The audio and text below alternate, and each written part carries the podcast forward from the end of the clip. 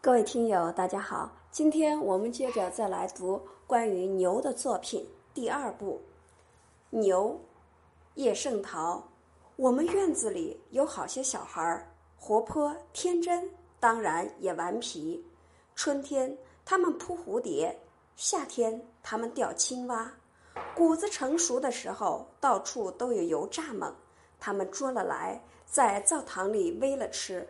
冬天什么小生物全不见了，他们就玩牛。有好几回，我见牛让他们惹得发了脾气，他们绕着拴住它的木桩子一圈一圈的转，低着头，斜起脚，眼睛打脚底下瞪出来，就好像这一撞要把整个天地翻了个身似的。他们是这样玩的：他们一个个远远的站着。捡些石子朝牛扔去，那一大皮肤马上轻轻的抖一下，像我们的嘴角动一下似的。渐渐的，捡来的石子大起来了，扔到身上，牛会掉过头来瞪着你。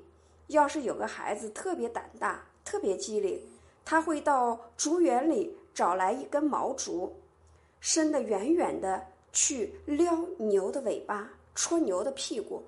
把牛惹起火来，可是我从未见过他们撩过牛的头。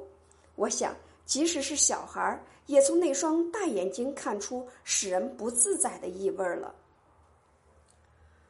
玩到最后，牛站起来了，于是孩子们轰的一声四处跑散。这种把戏我看得很熟很熟了。